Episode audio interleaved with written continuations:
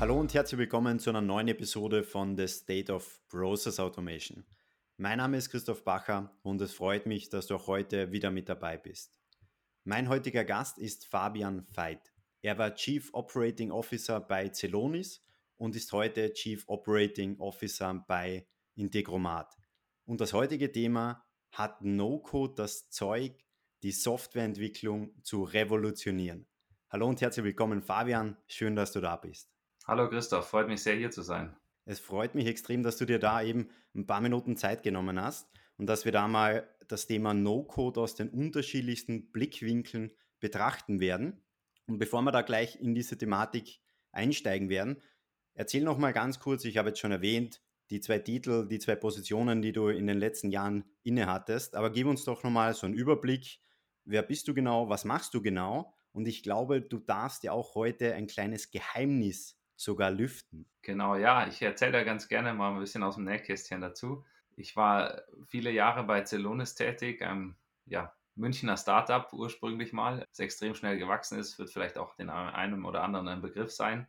Äh, mittlerweile nicht nur ein Unicorn, sondern auch ein Dekakorn, wie man so schön sagt. Also über 10 Milliarden US-Dollar Bewertung. Und habe da jahrelang Operations aufgebaut und mich viel damit beschäftigt, neues Geschäft aufzubauen und einfach die Organisation skalierbar zu machen ja, über die Jahre hat sich das dann so ein bisschen gewandelt und eine der spannenden Projekte, an denen ich dann tätig war, war eben die Akquisition von Integomat durch Celonis. Integomat eben als äh, No-Code Automation Lösung, basiert, äh, ja, ursprünglich aus Prag kommend. Und nach der Akquisition bin ich dann eben bei Integomat an Bord gekommen und auch da bauen wir jetzt weiter das Geschäft auf. Eigentlich eine ähnliche Situation. Celonis war damals noch nicht so groß, waren vielleicht 20 Mitarbeiter. Bei Integomat, als ich da jetzt dazugekommen bin, waren wir so ja, 50, 60 Leute ungefähr. Und äh, ja, jetzt mittlerweile sind wir schon bei 180 Leuten und skalieren schnell weiter. Und da merkt man auch schon allein an diesen Zahlen, wie schnell sich das Ganze entwickelt. In eineinhalb Jahren wieder so ein Wachstum. Und ja, der Markt ist einfach heiß für No-Code-Lösungen auch. Und ähm, genau, wie du schon gesagt hast, wir entwickeln da ein bisschen auch unsere Positionierung weiter, auch über No-Code hinaus wir nennen das einfach dann auch Visual Automation. Wir reden viel von No-Code Automation bisher und äh, ja, launchen jetzt eine neue Brand mit einer neuen Plattform im Markt. Das Ganze nennt sich Make, ähm, zu finden unter make.com, also auch mit einer entsprechenden Domain versehen und ähm, wollen da nochmal ganz neu das Thema ja, No-Code, aber auch Visual quasi positionieren, wenn es um Automation, Integration und diese Themen geht.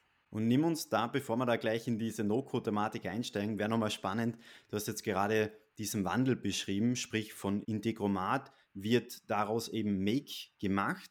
Da fließt ja extrem viel Hirnschmalz auch rein, warum man so eine Veränderung macht und es ist extrem viel Aufwand damit verbunden, viel Geld fließt natürlich auch rein. Nimm uns da mal mit, warum diese Veränderung von Integromat zu Make und welche Trends oder Signale habt ihr da eben am Markt beobachtet warum diese Veränderung Sinn macht. Also da ist, wie du richtig sagst, sehr viel Energie und auch Zeit vor allem hineingeflossen. Wirklich jetzt auch deutlich über ein Jahr haben wir jetzt an diesem Launch gearbeitet und freuen uns jetzt auch, das im Markt endlich verkünden zu dürfen. Und worum geht es da? Also wir haben viel Know-how gebündelt, gerade auch durch die ja, gebündelten Kräfte zwischen Celonis und Integromat war es möglich, einfach auch zu sagen, okay, was sind typische Anwendungsbereiche, die man vielleicht so als einzelner User hat oder als kleineres Team oder als Abteilung in einer Organisation, was man heute viel bei Integromat sieht, eben in der Nutzerbasis. Und auf der anderen Seite bei Celonis haben wir ja sehr große Konzerne, mit denen wir arbeiten und ähm, haben da wirklich Enterprise-Ready Lösungen. Und dieses Know-how haben wir kombiniert, um eine noch umfänglichere Plattform zu positionieren, die noch stabiler ist, noch effizienter, aber eben auch zusätzliche Enterprise Requirements abdeckt. Und dann eben gleichzeitig ja, wollen wir uns auch einfach weiterentwickeln, was einfach diese ganze User Experience angeht. Und es ist uns extrem wichtig, dass der individuelle User, der mit einer No-Code-Lösung arbeitet, da auch Spaß dran hat. Für uns ist nicht nur wichtig, dass es gut funktioniert, sondern auch, dass die Art und Weise, Automatisierungen zu bauen oder auch Integrationen zu bauen, wirklich auch Spaß macht. Da gehen wir jetzt nochmal einen neuen Schritt auch mit einer neuen Positionierung und deswegen auch mit einer neuen Brand. Es wird auch als neue Plattform gelauncht, das heißt, es ist auch wirklich ein neues Produkt. Es ist jetzt nicht einfach ein Upgrade der alten Technologie, sondern wir launchen wirklich eine neue Plattform, der man sich neu subscriben kann oder man kann auch eine gewisse Migration machen, wenn man möchte, aber es ist wirklich ein neues Offering im Markt und ich glaube, da decken wir nochmal ein viel besseres und breiteres Kundenspektrum ab. Und vielleicht um dieses Thema noch abzuschließen, Welche Vision verfolgt ihr da jetzt konkret mit Make? Ist es eben genau, dass es für kleine Unternehmen, große Unternehmen, mittelgroße Unternehmen geeignet ist? Oder welche Vision wird da jetzt konkret verfolgt? Also unser Sweet Spot ist sicherlich in den, äh, ja, ich würde mal sagen, Digital Native Companies oder Firmen, die vielleicht auch auf Cloud-Technologie schon viel setzen, weil man dort besonders effizient eben über das Connecten von APIs eigentlich Prozesse ähm, ja, definieren kann, automatisieren kann und verschiedene Systeme miteinander integrieren kann. Aber wir gehen da jetzt auch einen Schritt weiter und bieten eben nicht nur das an, sondern auch für größere, ähm, vielleicht etwas, ja, sagen wir mal, länger am Markt tätige Unternehmen, die vielleicht auch noch mehr Legacy-Infrastruktur haben, dann auch gute Angebote eben zu haben in der Technologie. Das heißt, dass man jetzt SAP connected oder ähnliches. Und du hast jetzt gerade schon erwähnt, dass No-Code-Lösungen oder Integromat, jetzt Make, natürlich auch eine gute Lösung für Digital Native Companies ist. Und auf der anderen Seite gibt es natürlich auch Unternehmen, die eben schon lange am Markt sind. Jetzt springen wir gleich mal in diese ganze No-Code-Thematik rein. Welche Rolle spielt denn für dich No-Code bei der digitalen Transformation von Unternehmen? Und jetzt nicht nur von Digital äh, Native Unternehmen, sondern eben auch von allen Unternehmen. Ja, das ist eine sehr gute Frage. Also da ist, glaube ich, wichtig zu sagen, der Vorteil so einer Lösung, so einer No-Code-Lösung, jetzt speziell im Automatisierungsbereich oder ähm, in Integrations auch, wo wir uns jetzt aufhalten, ist es, dass man eigentlich die Art und Weise, wie man digitalisiert, nochmal so ein bisschen revolutioniert. Das heißt, normalerweise muss man viel Digitalisierung zentral treiben und muss wirklich auch dafür sorgen, okay, was können wir da umsetzen, damit die User es leichter haben, wo können wir vielleicht Automatisierung anbieten, damit einfach auch mehr, weniger manuelle Arbeit entsteht. Der No-Code-Ansatz oder unser Visual-Ansatz ist eigentlich nochmal anders. Das heißt, ich gebe den einzelnen Business-Usern Tools an die Hand, mit denen sie frei die Möglichkeit haben, visuell zu kreieren, zu bauen, zu automatisieren und das eigentlich wirklich mit der Geschwindigkeit, mit der Sie da vorgehen wollen. Das revolutioniert nochmal so ein bisschen die Transformation an sich im Unternehmen. Und springen wir da am besten gleich so eine Ebene tiefer. Und zwar, welche Herausforderungen siehst du denn da konkret bei den einzelnen digitalen Transformationen von Unternehmen, wo genau No-Code ein Beschleuniger sein kann oder eben eine spezielle Herausforderung auch löst? Also viele Menschen sind ja nicht, jetzt nicht unbedingt geborene Entwickler oder haben auch jetzt nie quasi gelernt, selber zu coden.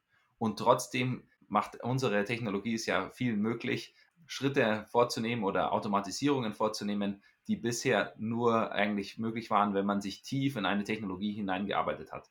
Selbst wenn man sowas anschaut wie Robotic Process Automation, ich denke, darüber sprichst du auch viel in deinem Podcast, dann ist es ja schon so, dass man immer noch RPA-Developer hat. Da sagt ja schon der Begriff quasi, man muss wieder lernen, okay, wie baue ich einen RPA-Bot, wie baue ich da eine Prozessautomatisierung. Es bleibt recht technisch. Und unser Ansatz ist wirklich, das so zu machen, dass man eigentlich keine Coding-Vorkenntnisse braucht. Wir haben einen sehr visuellen Ansatz, man kann sich das auch einfach mal anschauen. Wie gesagt, wir haben da, ähm, der Ansatz bei uns ist ja auch wirklich, das breit in den Markt zu bringen, so eine Technologie auch zu demokratisieren. Das heißt, man kann auch wirklich kostenlos starten und dann über die Zeit einfach mal ausprobieren und schauen, ob man da mehr Nutzen daraus ziehen kann und einfach ähm, dann auch was Größeres daraus macht. Aber dann wird man schnell sehen, wenn man sich das anschaut, man nimmt einfach verschiedene Bubbles, schiebt die zusammen, damit connect, connectet man verschiedene Technologien und es wird plötzlich sehr einfach und sehr visuell aufbereitet, wie ich eigentlich meinen Prozess automatisiere. Und rund um das Thema No-Code ist ja auch immer extrem spannend. Es gibt so ein bisschen zwei Parteien, die man beobachtet. Man hat auf der einen Seite den Fachbereich. Da gibt es im Fachbereich natürlich die technisch affinen Personen, die finden so, solche No-Code oder auch Low-Code-Lösungen extrem spannend und warten nur auf den Einsatz von solchen Lösungen, um genau das, was du gerade beschrieben hast, wenn ich eine Anforderung habe, wenn ich da vielleicht eine, einen kleinen Prozess automatisieren möchte, dass ich mir das selbst zusammenklicken kann und ich nicht ewig auf die IT intern warten muss, bis in sechs Monaten vielleicht mal mein Prozess automatisiert wird. Die zweite Partei sind dann die IT-Abteilungen, die sehen es entweder kritisch oder auch positiv. Positiv, wenn sie sagen, gut, das ist wirklich ein Werkzeug, das unsere Entwicklungsarbeit extrem beschleunigen kann. Und die zweite Seite von der IT sieht es dann eher kritisch und sagt, okay, wenn wir das einsetzen, dann wird aber alles extrem unübersichtlich. Der Fachbereich probiert da selber kleine Dinge aus.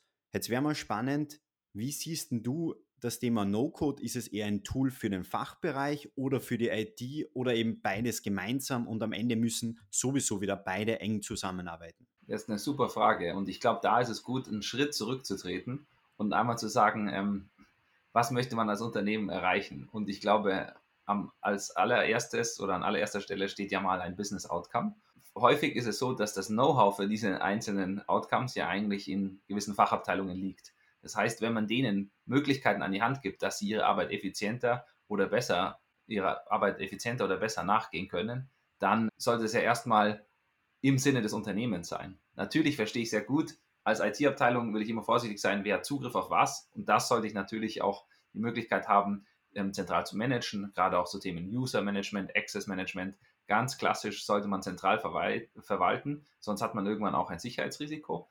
Aber man kann das schon auch als IT-Abteilung, glaube ich, als Chance begreifen, den Usern entsprechend Technologien an die Hand zu geben, die einfach zu verstehen sind und wo die User dann auch wirklich wissen im Business, was sie damit machen sollen. Und ähm, ich glaube, das ist auch ein Trend, den man insgesamt sieht. Immer mehr ähm, Cloud-Technologien im Markt, immer mehr ist es dann auch so, dass zwar so User-Management und Access-Management immer noch zentral verwaltet wird, aber schon auch in den Fachabteilungen dann Prozesse in diesen Technologien definiert werden. Ich denke jetzt an CRM-Systeme, ERP-Systeme in der Cloud. Da ist ja auch viel, dass dann Fachabteilungen auch Prozesse definieren und eigentlich auch selber Sachen konfigurieren können. Und ich glaube, das ist schon auch die richtige Richtung. Und ich glaube, so gesehen muss man das als Chance sehen. Und ja, wenn man diese Chance wahrnimmt, glaube ich, dann kann man wirklich auch gemeinsam da viel erreichen zwischen den Fachabteilungen und der IT-Abteilung. Und legen wir vielleicht mal, jetzt haben wir viel theoretisch drüber gesprochen, was möglich wäre. Gehen wir da direkt mal in die Praxis rein. Hast du da ein paar konkrete Beispiele, über die du auch reden darfst? Das heißt jetzt Firmen zum Beispiel, die No-Code-Lösungen wirklich im großen Stil eingesetzt haben und welche Herausforderungen die teilweise gelöst haben, welche Ergebnisse die erreicht haben? Auf jeden Fall, da können wir gerne drüber sprechen. Also ich glaube, wichtig zu verstehen, häufig sind es ähm, Thematiken, wo man viel automatisieren muss, wo man viel Interaktion zum Beispiel auch hat, E-Mail-Austausch, irgendwelche Planungen, äh, Daten von A nach B schieben etc. Ähm, und ähm, da haben wir vor allem viele Kunden, die sich dann damit auseinandersetzen, eigentlich viele der ähm, Kundenkommunikation im Consumer-Business oder im E-Commerce oder so ähm, zu automatisieren, aber auch die ganze Abwicklung von Orders ähm, und dann wirklich, es kommt eine Bestellung rein, dann müssen verschiedene Leute notified werden, es müssen verschiedene Systeme verteilt werden, Prozesse werden angestoßen. Vieles davon kann man manuell machen und übertragen zwischen Systemen, aber eigentlich kann man da eigentlich perfekt sagen, okay, jemand aus der Business-Abteilung, der weiß, was soll hier eigentlich passieren, wenn der Order reinkommt, startet mit einer No-Code-Lösung und baut einfach dann ähm, die Prozesse automatisiert, jetzt zum Beispiel bei uns in Make und stellt es danach. Wenn du jetzt konkret auf Unternehmen eingehen möchtest, dann eines meiner Lieblingsbeispiele ist ein anderes ähm, Münchner ja, Startup, vielleicht jetzt nicht mehr ganz Startup, aber sind sehr schnell gewachsen die letzten Jahre, nennt sich Finn. Und ähm, was die anbieten, sind Auto-Subscriptions. Also muss ich das so vorstellen, wie in einer Online-Shop-Experience. Gehe ich auf deren Website, dann kann ich dort sehen, ah, okay, ich kann mir hier irgendwie einen ein Auto verschiedener Marken, ich nenne jetzt mal keine Marken, ein Auto dort mieten und das funktioniert dann wirklich über Kreditkarte und ich habe einfach eine monatliche Zahlung auf meine Kreditkarte und ist eigentlich dann Full Service inklusive Versicherung, Anmeldung etc. Alle Prozessschritte eigentlich, sobald der Kunde sagt, okay, ich möchte dieses Auto haben, werden dann automatisiert abgewickelt und zwischen den Systemen wird eben genau das eigentlich über unsere No-Code-Lösung dann zum Beispiel abgedeckt. Und du hast jetzt im Prinzip so einen Punkt erwähnt, den ich gerne nochmal einfach herausheben möchte. Jetzt, wo du gerade das Beispiel genannt hast, Finn Auto fängt eben da an, wo der Kunde in Kontakt tritt mit dem Unternehmen. Das ist genau das, was ich beobachte. Oft wird nur innerhalb vom Unternehmen automatisiert, aber gar nicht in Richtung Kundenschnittstelle, in Richtung Schnittstelle zu Partnern. Und die Prozesse werden eben nicht komplett zu Ende gedacht, das wollte ich einfach nur mal herausheben, bevor wir jetzt gleich zum nächsten Punkt sp springen. Und der nächste Punkt wäre, wir haben es jetzt auch vorhin schon mal ganz kurz angeschnitten und da wäre jetzt spannend, dass wir das nochmal so ein bisschen herausarbeiten, ist das Thema, was ich immer und immer wieder höre, wenn ich jetzt eine Plattform einsetze, als Beispiel, sei es jetzt eine No-Code-Plattform oder was auch immer, dann bin ich extrem abhängig von einem Anbieter. Jetzt gehen wir davon aus, FinAuto automatisiert extrem viele Prozesse. dann logischerweise entsteht da zwischen Softwarehersteller und Kunde eine Partnerschaft, aber es entsteht natürlich auch gleichzeitig eine Abhängigkeit.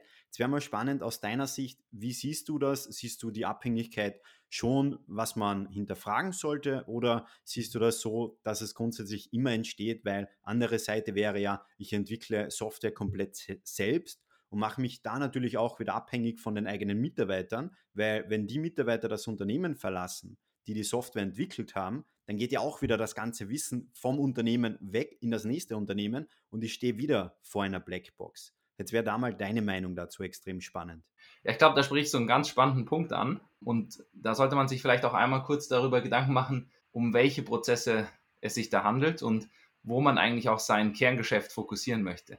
Also Entwickler sind ja eigentlich eine rare Ressource im Markt und insofern sind, glaube ich, No-Code-Lösungen in der Hinsicht eher eine Chance, dass Leute, die eigentlich keine Entwicklungskenntnisse haben, die Möglichkeit haben, trotzdem automatisierte Prozesse, Integrationen und anderes bauen zu können. Und man erweitert eigentlich so eigentlich die Fähigkeiten der eigenen Mitarbeiter und macht sich da eigentlich in der Hinsicht aus meiner Sicht nicht abhängig, sondern wird flexibler, weil mehr Leute mit so einer Technologie arbeiten können. Und ich verstehe natürlich schon, dass wenn man jetzt was sagt, das ist jetzt mein Kernprodukt und da möchte ich meine eigenen Entwickler darauf haben, und ähm, das möchte ich auch als mein eigenes IP generieren, da habe ich auch einen Marktvorteil und ähnliches, dann sollte ich das natürlich tun. Das ist natürlich auch eine strategische Entscheidung. Aber es gibt ja viele Themen, die sind einfach nur ja, prozessual, damit das Business läuft, einfach nur zwischen verschiedenen Systemen, Prozesse.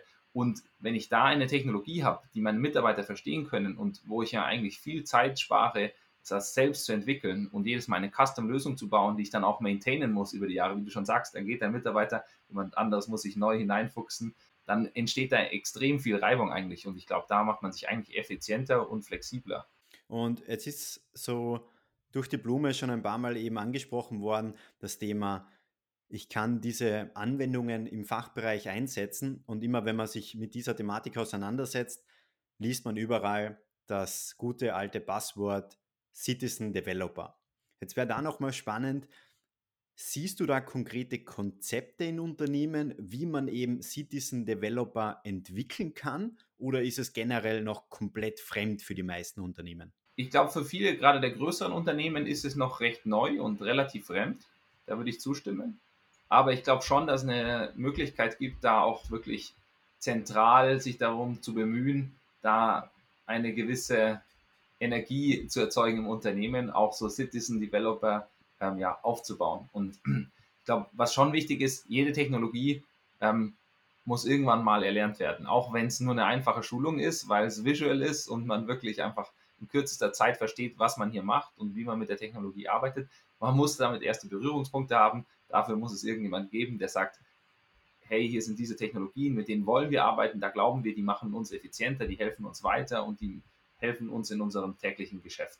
Und genau da sehe ich auch wieder die Rolle der IT. Wenn ich eigentlich das möchte, dass mein Unternehmen sich digital transformiert und die äh, Mitarbeiter mehr auf solche Technologien setzen, dann muss ich auch zentral anbieten, wir glauben, diese Technologien wollen wir einsetzen, hier bieten wir Schulungen an, hier gibt es Use Cases, die, wie wir es intern schon nutzen, damit sich auch Leute vorstellen können, was kann ich noch mit der Technologie erreichen und einfach so ein bisschen die Kreativität und Innovation auch gefördert wird. Gibt es da eben schon, sei es jetzt bei Digital Native Unternehmen, genaue Konzepte, dass Mitarbeiter von Tag 1, sage ich mal, in diese Tools eingeführt werden? Ja, gibt es immer mehr. Also ähm, ich sehe es bei uns selbst natürlich, dass wir jeden, der neu an die Firma reinkommt, ähm, erstmal auf unsere Technologie trainieren, damit die Leute, auch wenn sie eigentlich jetzt gar nicht selber entwickeln müssen oder jetzt nicht beim Kunden die Technologie irgendwie ähm, gemeinsam im Einsatz irgendwie vorantreiben wollen, trotzdem auch für interne Rollen eben mit der Technologie in Berührung kommen aber ich sehe das auch bei unseren Kunden. Also gerade wenn die es mal breit im Einsatz haben, dann gibt es viele, die dann eben zentrale Schulungen anbieten, ähm, wirklich das auch Teil des Onboardings machen von Mitarbeitern und eigentlich, ja, das ist so ein, ähm, ja, vielleicht so ein Excel oder PowerPoint des ja, 21. Jahrhunderts. Das ist ein sehr, sehr gutes Bild und wir haben jetzt auch viel über den Status quo gesprochen. Natürlich ist auch das, sprich der aktuelle Status quo für viele Unternehmen Zukunftsmusik. Aber lass uns da nochmal gemeinsam in die Zukunft schauen. Wie siehst du denn konkret die Entwicklung von No-Code in den nächsten paar Jahren? Also ich glaube, dass wir eine sehr, sehr breite Adoption über die Jahre bekommen werden. Das ist immer noch in den Anfängen. Also wir sehen ja schon, ähm, die Userzahlen bei uns explodieren zwar, aber wir sind immer noch, es geht halt hier um Hunderttausende und noch nicht um viele, viele Millionen. Und genau da wird aber die Reise hingehen. Da bin ich ganz überzeugt. Einfach deswegen, weil man einfach so einen ja, Effizienzboost in, seinem, in seiner täglichen Arbeit hat. Ich sehe das selbst bei unseren Mitarbeitern. Diejenigen, die das viele einsetzen, die haben viel mehr Zeit, sich den strategischen Themen zu widmen, weil irgendeinen Report, den man jede Woche abliefert oder den man schreiben muss, der wird einfach automatisiert erstellt und allen zur Verfügung gestellt. Da geht jedes, jede Woche gehen da viele Stunden Arbeit normalerweise rein und es kann eigentlich jeder eigentlich so seinen eigenen Baukasten an No-Code-Tools eigentlich sich über die Jahre zusammenstellen wo man weiß, okay, das sind Technologien, die mir persönlich weiterhelfen, im täglichen, ja, in der täglichen Arbeit effizienter zu sein und ähm, mich auch nach vorne bringen. Ich glaube, wenn das mal in der Breite ankommt, dann glaube ich, wird es noch viel mehr Adoption geben. Und ähm, wie gesagt, das Gute daran ist, dass man eben nicht viele Entwicklungsvorkenntnisse braucht, sondern wirklich da ganz unbedarft auch aus der Fachabteilung raus ähm, eigentlich einsteigen kann. Ich erwarte da noch einen riesigen Schub und sehe das jetzt erst ganz am Anfang der, des Trends sozusagen.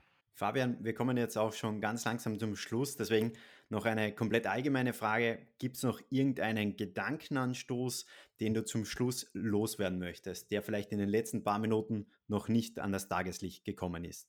Was ich sehr spannend finde, ist, dass eigentlich mit No-Code-Tools den Menschen eigentlich in ihrer Innovation kaum Grenzen gesetzt sind. Ähm, also was wir heute schon bemerken ist, dass während wir viel über Visual Automation und Integration sprechen, fangen unsere User an, einfach neue Applikationen mit No-Code zu bauen. Die nehmen eine No-Code-Lösung, die ein User-Interface baut, die nehmen Make jetzt als Technologie, um dann verschiedene dieser Technologien zusammenzubauen und bauen eigentlich eine neue Art von Applikation.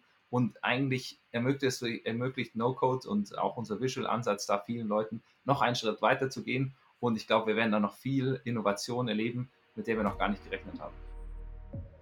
Das war wieder eine Folge von The State of Process Automation. Schön, dass du wieder mit dabei warst und wenn du das ein oder andere Learning aus dieser Folge mitnehmen konntest, dann geh unbedingt sicher, dass du auch diesem Podcast folgst. Egal ob auf Apple, Spotify oder Google, so gehst du sicher, dass du auch zukünftig keine weitere Folge verpassen wirst. Und wir hören uns in der nächsten Folge von The State of Process Automation.